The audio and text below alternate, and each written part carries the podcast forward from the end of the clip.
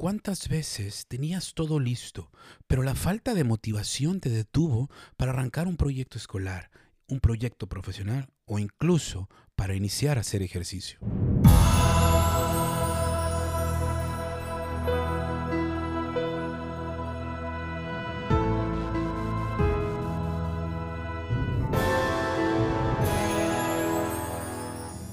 Bienvenidos al episodio número 9 del podcast Líder de mi propia vida.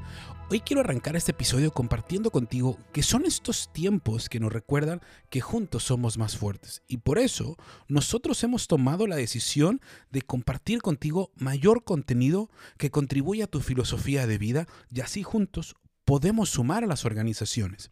Lo que vamos a hacer a partir de esta semana es duplicar nuestros episodios en nuestro podcast. Vamos a compartir contigo aquí en el podcast nuestra serie de entrevistas que tenemos en nuestro canal de YouTube. Sabemos que muchos de ustedes no tienen tiempo para ver el canal de YouTube.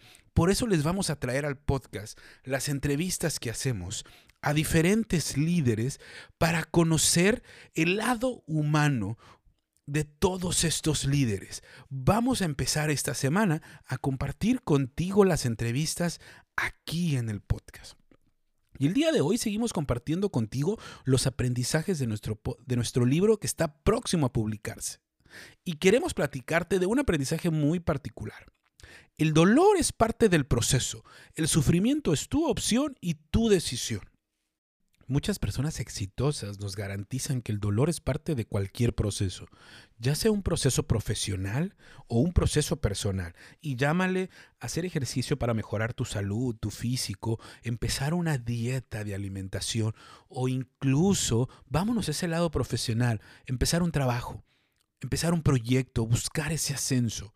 Siempre empezamos con la incomodidad, con el dolor. Y a nosotros no nos gusta el dolor. No nos gusta el dolor porque nos programaron para que no nos gustara el dolor. Y yo te diría que la única manera de hacer que ese dolor desaparezca es empezando el día de hoy. Porque si trabajas y empiezas el día de hoy y continúas trabajando, ese dolor va a desaparecer. Porque entre más trabajes, menos dolor vas a sentir. Pero si no empiezas el día de hoy, o empiezas y no continúas en los días siguientes, el dolor volverá cuando vuelvas a empezar cada que empieces, el dolor va a estar ahí presente. Yo te diría, empieza y no te detengas para que el dolor se vaya. Y es que si tú haces eso, te puedes quejar, porque te puedes quejar siempre y cuando no dejes de trabajar. Quejarte es tan válido si no dejas de trabajar. Porque mucha gente se queja cuando dejó de trabajar. ¿De qué se están quejando? ¿De qué nos quejamos cuando dejamos de trabajar si ya dejamos de hacer la actividad? Ya no nos está doliendo.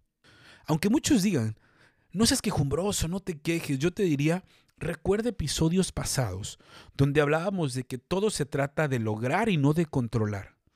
Si te quejas y eso te sirve para seguir trabajando y seguir avanzando, quéjate. No hay problema. Lo importante es que sigas avanzando. Porque muchas veces no empezamos a actuar porque esperamos el momento ideal, esperamos sentirnos de la mejor manera y poder disfrutar el momento. Y ya nos lo han dicho muchas veces, y está esta frase, cuando actúes, tu actitud cambiará. Tienes que actuar, tienes que hacer esa actividad que te hace sentir feliz, que te hace disfrutar, para que vayas a sentir eso, para que estés en ese estado emocional. Pero por más que nos dicen, parece que no lo procesamos y no lo entendemos. Y esperamos a sentirnos de esa manera. Y muchas veces, incluso, Dejamos de actuar o de hacer la actividad con nuestros amigos o con nuestros compañeros porque no nos sentimos de esa manera. La próxima vez que te sientas triste, que, no, que no estés vibrando alto, que estés vibrando bajo, recuerda cuál es la actividad que te lleva a vibrar alto. Y si es jugar fútbol o básquetbol con tus amigos, Ve y juega básquetbol para empezar a vibrar alto. Cuando juegues básquetbol, vas a empezar a vibrar alto. Porque recuerda que cuando actúes, vas a disfrutar, ve a disfrutar. Y es que aquí entramos ya en un tema de que eh, arrancar cualquier actividad se vuelve muy difícil.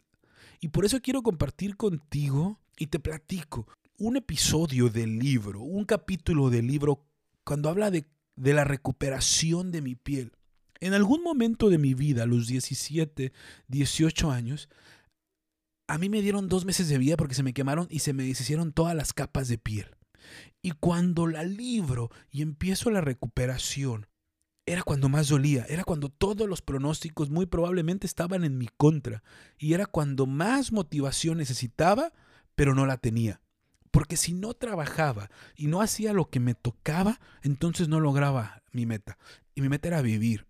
Y si tú has tenido contacto con algún familiar, amigo que haya sufrido de esta enfermedad del cáncer o de una enfermedad difícil, podrás recordar que los días cuando más energía, cuando más actitud y motivación necesitaba, la persona fue al arranque. Y era cuando todo, muy probablemente todavía todo estaba en su contra. No se veía la luz al final del túnel, pero tenía que arrancar, porque si no arranca, no va a llegar a la meta. Y es que la gente cree que cuando logras tus metas, es porque estás motivado. Y cuando no logras tus metas es porque estás desmotivado. Creemos que cuando estamos motivados nos sentimos bien y muchas veces buscamos sentirnos bien más que lograr nuestra meta. Y es que la vida no se trata de sentirse bien, sino de vivirla al máximo y lograr nuestras metas. Si yo te pregunto ahorita, ¿qué veniste a este mundo? ¿A vivir bien? o a vivir feliz, a vivir entusiasmado, a poner, a, poner tu talento al servicio de los demás, a compartir tu propósito, a dar todo de ti, yo estoy seguro que me dirías eso. Y desgraciadamente, cuando buscamos vivir bien, nos olvidamos de nuestro true north o de nuestra última meta o de nuestra meta personal. Porque cuando tenemos claridad de cuál es nuestro true north, entonces es ahí cuando estamos dispuestos a realizar sacrificios para lograr nuestra meta. Cuando no, queremos que las cosas sean sencillas. Y te pongo un ejemplo, si has hecho ejercicio, vamos a poner un ejemplo. Mujeres, cuando se iban a casar, si están casadas, cuando tenían la meta muy clara de que querían llegar físicamente mejor o físicamente es como ustedes querían a la boda, se aplicaron al hacer la dieta. No importaba lo que comían, lo único que tenían era esa meta final de cómo querían llegar a la boda. Hicieron ejercicio y aunque les dolía, seguían haciendo ejercicio porque tenían esa meta específica. Caballeros, hombres, quienes queríamos jugar un deporte o quienes jugamos un deporte a nivel amateur o profesional y queríamos lograr el campeonato, no nos importaba hacer ejercicio, que nos dolieran las piernas, que nos doliera el cuerpo. Estábamos dispuestos incluso algunos hasta dejar de tomar alcohol, de comer más saludable, con tal de llegar a la meta y ganar ese campeonato.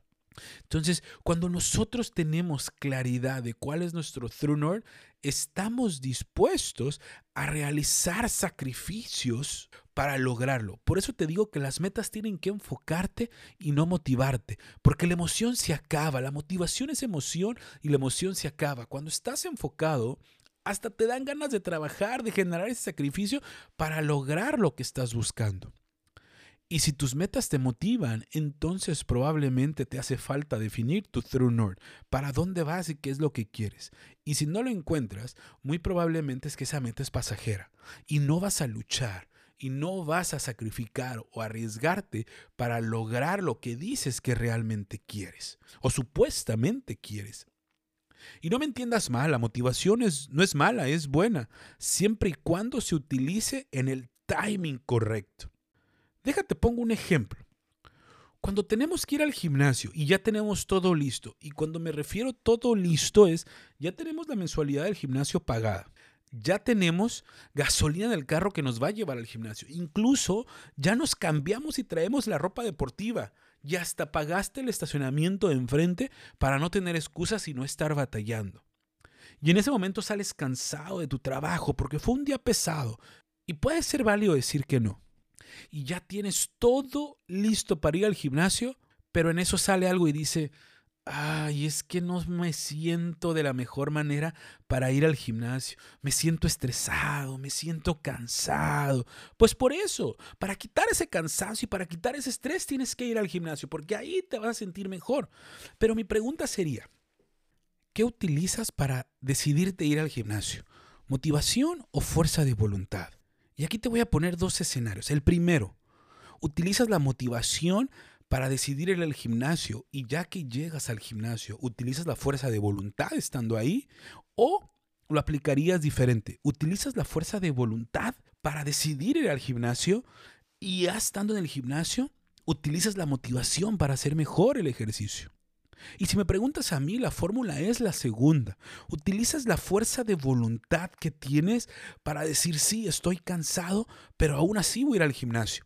Y ya que estás en el gimnasio para hacer el ejercicio de la mejor manera, entonces utilizas la motivación, esa emoción que te va a permitir hacer mejor los ejercicios y tener un mejor resultado.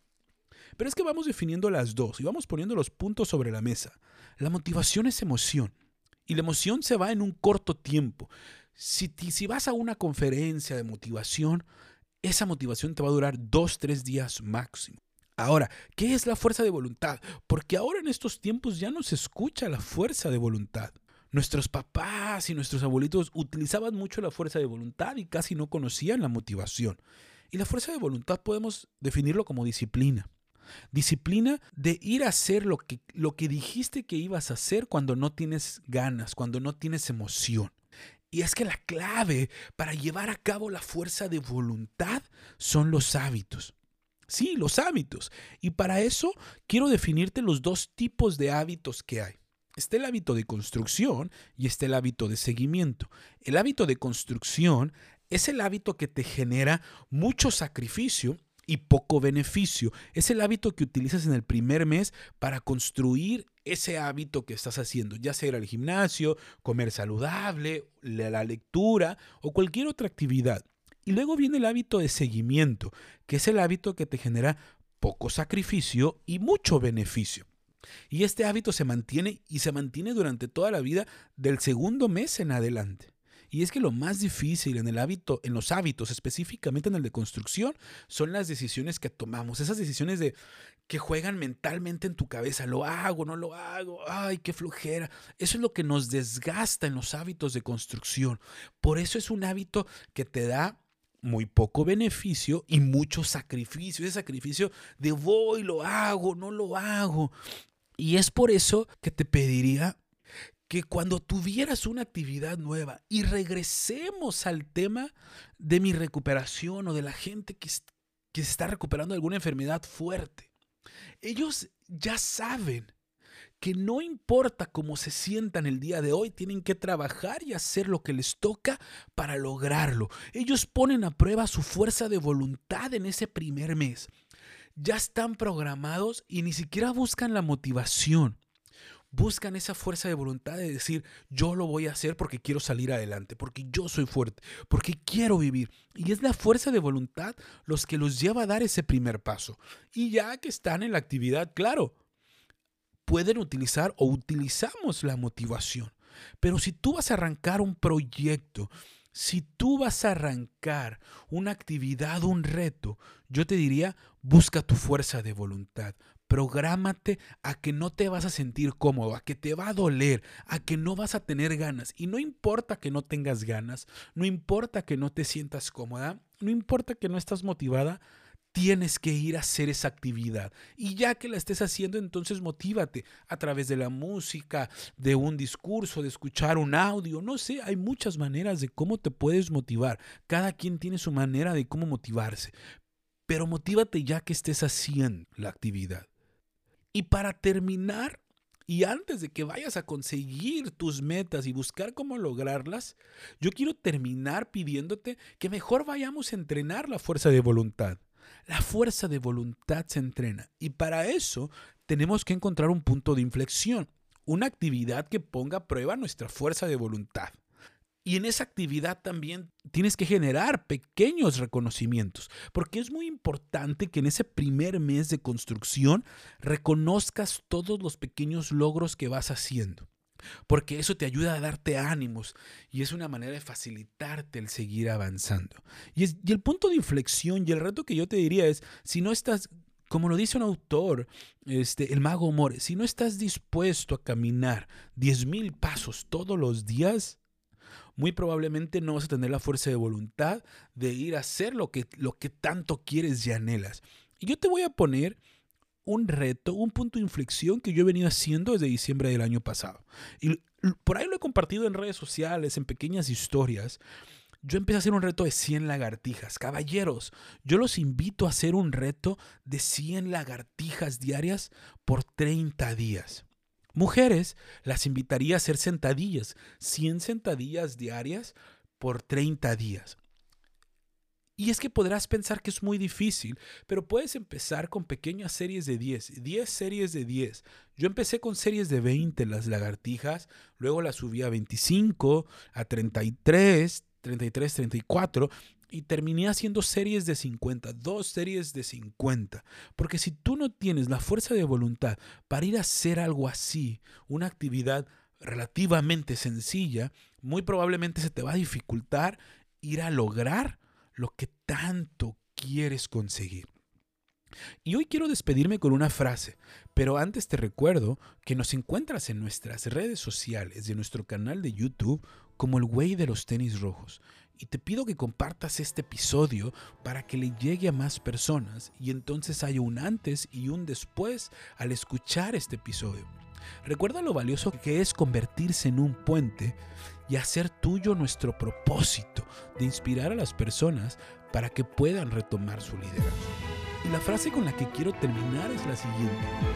Todo lo que no podemos hacer es porque alguien nos dijo que estaba muy difícil o que no íbamos a poder lograr.